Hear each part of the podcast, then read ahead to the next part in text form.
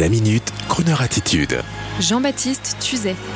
En attendant Bojangles, un roman devenu un film à la Crooner attitude. Mr. Bojangles, c'était un fabuleux danseur noir américain dont la vie et le talent se retrouvèrent célébrés dans une magnifique et nostalgique chanson intitulée Mr. Bojangles, interprétée jadis par Nina Simone et reprise magnifiquement, entre autres, par Sammy Davis Jr. Et puis, en 2016, en France, voici qu'un certain Olivier Bourdeau, fils de notaire breton devenu écrivain, Olivier Bourdeau sort dans une petite maison d'édition intitulée Finitude un roman écrit vite fait et bien fait et racontant la magie et l'espoir d'une famille modeste et farfelue grâce à une belle chanson intitulée Mr. Bojangles. En deux mots, sous le regard émerveillé d'un enfant, ses parents dansent dans le salon sur Mr. Bojangles de Nina Simone. Et tout est comme ça dans cette famille. De l'amour, de la fantaisie, la fête, le plaisir, les amis. Le petit est fasciné par sa maman qui met des paillettes à tous les instants de la vie. Un roman digne des films du cinéaste italo-américain Frank Capra. Et puis un jour, maman va trop loin dans le délire et c'est son mari et son fils qui vont alors intervenir pour la ramener à la raison. La suite, c'est dans le roman qui est ressorti pour les retardataires entre-temps chez Gallimard et encore au cinéma actuellement avec l'adaptation de En attendant Bojangles qui vient de sortir, réalisé par Régis Roinsard avec Virginie Efira dans le rôle de la maman et Romain Duris dans celui du papa. Et le film est en train de faire le même succès que le roman et on s'en réjouit sur Croner Radio car notre vision cinémascope de la vie, faite de bonne musique et de sentiments positifs, fait une fois de plus ses preuves.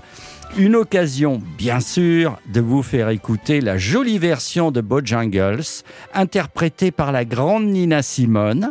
Une occasion également de saluer la fille de Nina Simone, sa fille Liza, talentueuse amie de la radio, Coucou Nina, coucou Liza et bravo à l'auteur.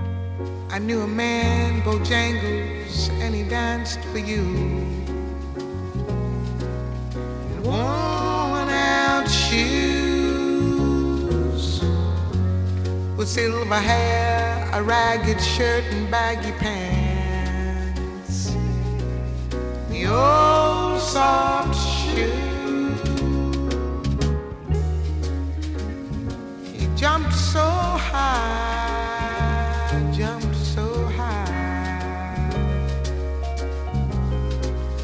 Then he lightly touched the down.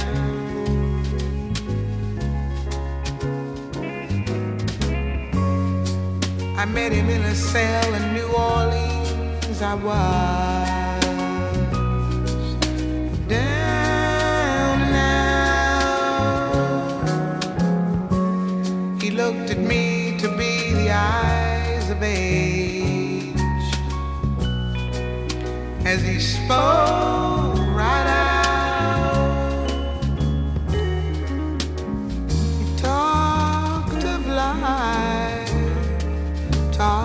life. He laughed and slapped his leg a step.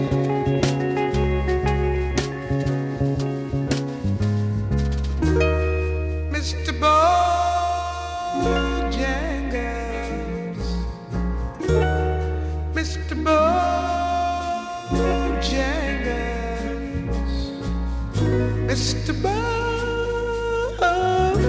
Bojangles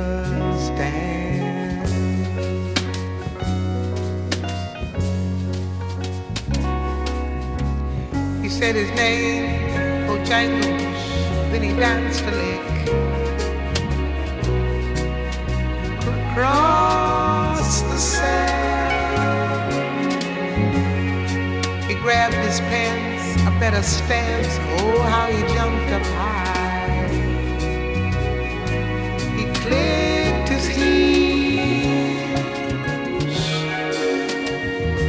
Let go alive. Let go alive. He stood up and shook back his clothes all around.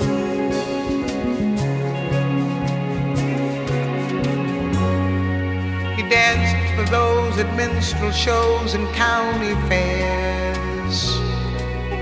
Throughout the South.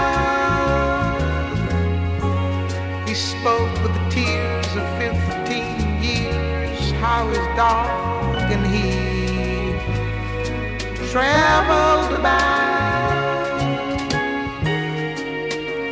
His dog up and died, he just up and died. After 20 years, he still grieved.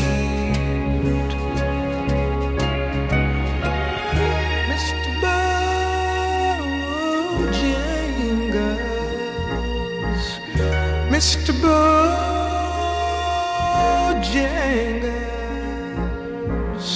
Mr. Bojangles,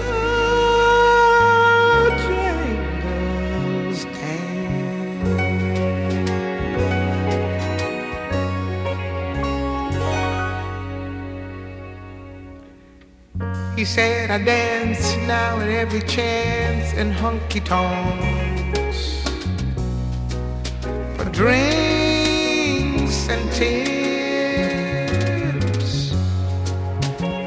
But most of the time I spend behind these county bars.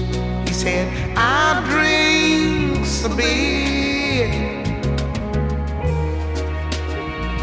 He shook his head. And as he shook his head, I heard someone respectfully ask,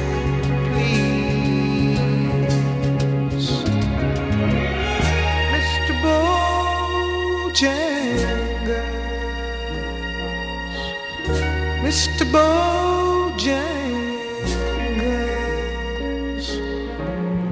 Mr.